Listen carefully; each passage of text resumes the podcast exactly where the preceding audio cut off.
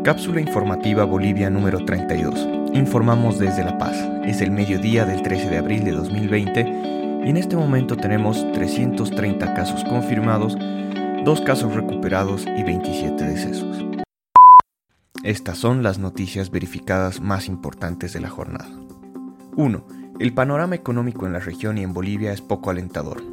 Durante el fin de semana se dieron a conocer algunos datos que muestran diversas dificultades que afrontará la economía a causa del COVID-19. El Banco Mundial ha señalado que el PIB de Latinoamérica y el Caribe se va a contraer en 4,7%. Según el informe Economía en tiempos de COVID-19 del Banco Mundial, el PIB de Bolivia va a contraerse en 3,4%, la primera caída de este índice en 34 años en los que el PIB boliviano ha crecido constantemente. El INE informó que el PIB del año pasado creció en solo 2.22%, el porcentaje más bajo en 15 años. Estos índices afectarán fuertemente en la pobreza y la desigualdad, señala el informe del Banco Mundial. Se recomienda mejorar la calidad del gasto e impulsar la creación de empleos estables y de calidad, Frente a esto, la Cámara Nacional de Comercio ha presentado un resultado de una encuesta aplicada a 4.500 micro, pequeñas, medianas y grandes empresas, las cuales señalan que 2 de cada 10 empresas piensan cerrar, 60% de ellas han perdido más de 70% de sus ganancias y 8 de cada 10 consideran despedir personal en los siguientes 3 meses. 2. Pobladores de San Julián rompen cuarentena y protestan frente a la policía. El día de ayer en la población de San Julián, en el Plan 2000 de Santa Cruz, la policía intervino un campeonato de fútbol que incumplía las determinaciones del Decreto Supremo 4200. De esta intervención resultaron tres detenidos y algunas motocicletas retenidas.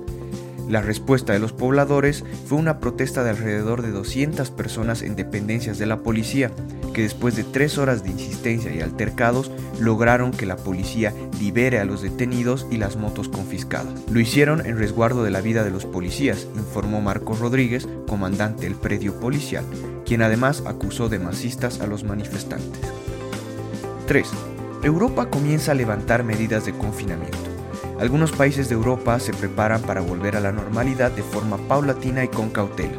Entre estos países, Italia y España, que al fin registran un descenso en número de contagios y muertes.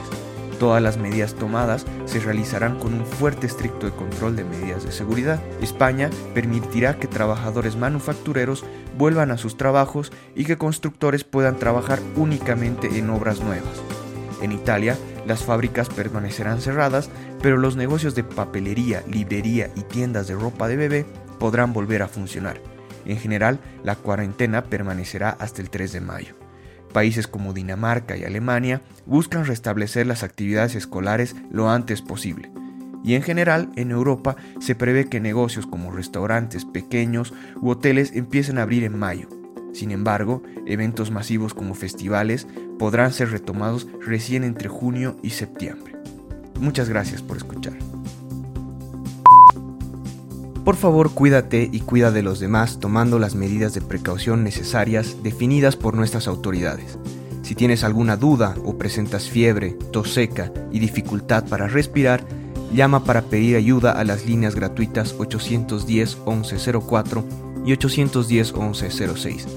Si tienes más de 65 años y necesitas ayuda para abastecerte de alimentos o comprar medicinas, llama al 810 1005. No olviden revisar la página web boliviasegura.gov.bo para obtener información oficial al respecto del estado de la pandemia en Bolivia, como también nuestra página web cápsulainfobo.com para acceder al resto de los episodios de este podcast. Luchemos contra la desinformación y apoyándonos, entre todos saldremos de esta situación.